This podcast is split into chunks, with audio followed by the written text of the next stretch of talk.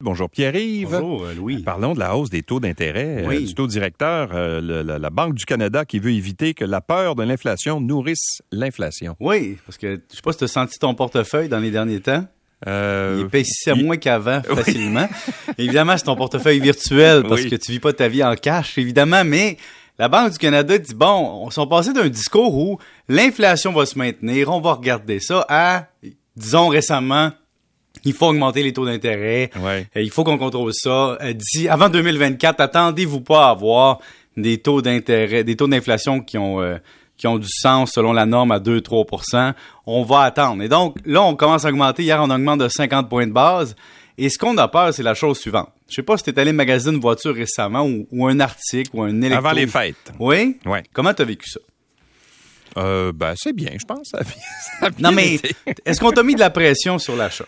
Sur l'achat, oui. On a Oui. mis de la pression. Ben, en fait, on m'a mis de la pression. J'étais pas obligé de changer, Mhm. mais euh, on m'a. J'ai eu l'impression. En tout cas, je pense que je me suis. J'ai bien fait.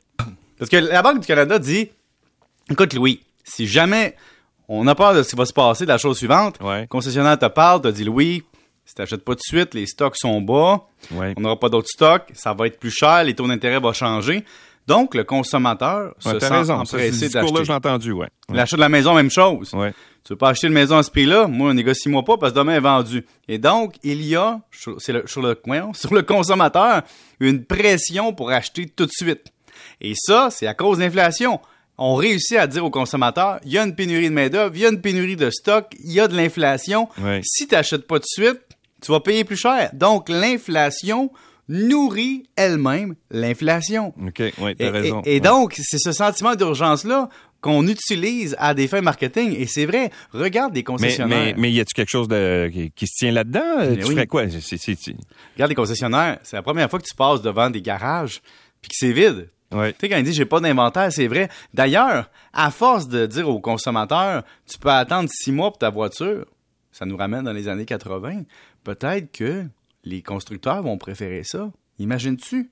Plus d'entretien de voiture neuve, moins de stock à gérer, un consommateur plus patient. Évidemment, ça prendrait une industrie qui s'entend, là-dessus, mais l'inflation puis la pénurie de stock génère chez le client une urgence d'agir.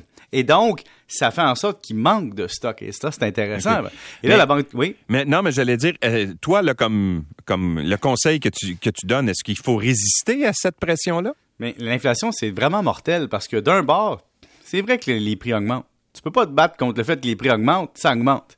Et d'un autre côté, si, si t'achètes, euh, si tu devances tes achats, tu payes aussi plus cher. Donc, t'es es comme pris, là. T'es Ouais. pris dans- entre le fait de dire, si t'achètes pas tout de suite, ça va augmenter, mais aussi le fait de dire, s'il y a de l'inflation, les taux d'intérêt montent, puis mon financement pourrait me coûter plus cher sur ma vie, ma maison ou ailleurs, dépendant de comment j'ai signé. Et le grand questionnement des gens présentement, c'est, qu'est-ce que je fais? Parce que là, évidemment, les taux variables, par exemple, le taux préférentiel des banques monté. On est rendu à 3,2 déjà annoncé. À 3,2, ça veut dire que si tu as signé variable moins 1, tu es rendu à de- 2,2. Tu à préférentiel moins 1, tu es rendu à 2,2.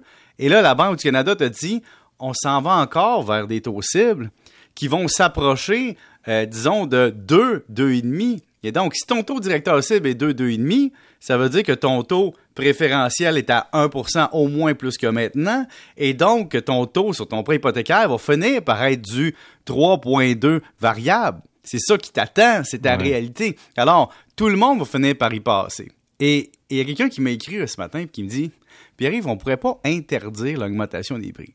Je dis pardon. Oui, il dit dans le fond, présentement, il y a des gens qui abusent. Je dis il y a pas des gens qui abusent tant que ça. Tu as un restaurateur que son cuisinier, son chef lui dit je veux plus cher, son boss boy veut plus cher, son serveur veut plus cher, il augmente ses prix. Tu as un concessionnaire automobile que son vendeur veut plus cher, que les stocks sont rares, donc il y a une pression pour payer plus cher. La preuve, c'est que les voitures automobiles, les voitures euh, usagées sont plus chères parce Ouais. qu'il y a une pénurie. Donc, c'est pas de l'abus de la part d'un marchand, c'est l'équilibre. Parce que le consommateur, quand il a le choix, qu'est-ce qu'il fait? Il va chercher un autre produit, un produit de remplacement. Soit il attend, ou soit il va chez un concurrent. Alors, il n'y a personne qui va hausser ses prix de façon démoniaque, à moins d'avoir un monopole, parce qu'il sait que les concurrents, eux, vont finir par fournir. Puis si tu abuses de ton client pendant une période inflationniste, ton client a de la mémoire. Et donc, il n'y a personne qui gagne à jouer le vendeur de, de, de génératrice dans le temps du verglas, tu comprends? Mais tu sais, il y a ça. Ou les bûches dans le temps du verglas. Oui, ou les bûches. Ah oui, t'as vécu ça? Ben, euh, moi, j'avais organisé à l'époque euh, des, euh, des, euh, des convois, parce que tu sais, tu te rappelles dans le triangle de glace, là? Oui. J'organisais des convois à partir de Charlevoix. J'avais d'ailleurs eu un, un- le, le premier ministre de l'époque, M. Bouchard, m'avait euh, félicité, m'avait envoyé une espèce de diplôme, parce qu'on organisait des, des convois de, de camions pour amener du bois de Charlevoix, du bois de chauffage, Ah. vers euh, le triangle de glace. Donc, d'une période, d'une région où la demande est balancée à une période où la demande est débalancée. Exactement. Et puis, il y avait eu de ces cas, justement, de gens qui vendaient les bûches. Je pense que c'était une pièce de la bûche à l'époque, ou à peu près. Là. Ça avait pas de bon sens. C'est comme le gaz à fondu. Ouais. Le gaz à fondu était plus cher. Mais Louis, c'est un bon exemple que tu montres là, c'est de dire il y a un choc tarifaire à un moment donné, les gens paniquent, se mettent à acheter plus, se mettent à stocker, puis ça revient après. Et donc, si vous avez un bien que vous ne pouvez que vous pouvez euh, disons vous passer, donc vous pouvez vous passer, attendre, oui, il va y avoir l'inflation, mais il y en demeure pour moins que vous n'aurez pas sorti l'argent de vos poches. Il y a ça dans la, la base même. Et il ne faut pas oublier que l'inflation ne touche pas tout le monde de la même façon. Un bon exemple, c'est que oui, on hausse les taux d'intérêt, mais quelqu'un qui a signé fixe en 2021, Ouais. il a la paix pour quelques années. Donc, l'impact de la hausse des taux pour cette personne-là est moins élevé et moins direct qu'une personne qui négocie son taux variable maintenant. Euh, même chose pour un retraité. Le retraité peut pas dire à son boss, il y a une inflation de 5-6% augmente-moi de 5-6% Le boss, c'est qui? C'est ses placements. Puis ses placements lui disent, ben, c'est l'offre et la demande sur les marchés. Et ta capacité de prendre du risque comme retraité, elle n'est pas la même que si tu avais 22 ans. Et donc, c'est pour ça que la hausse du taux directeur, c'est comme un remède de cheval en tentative pour freiner l'inflation.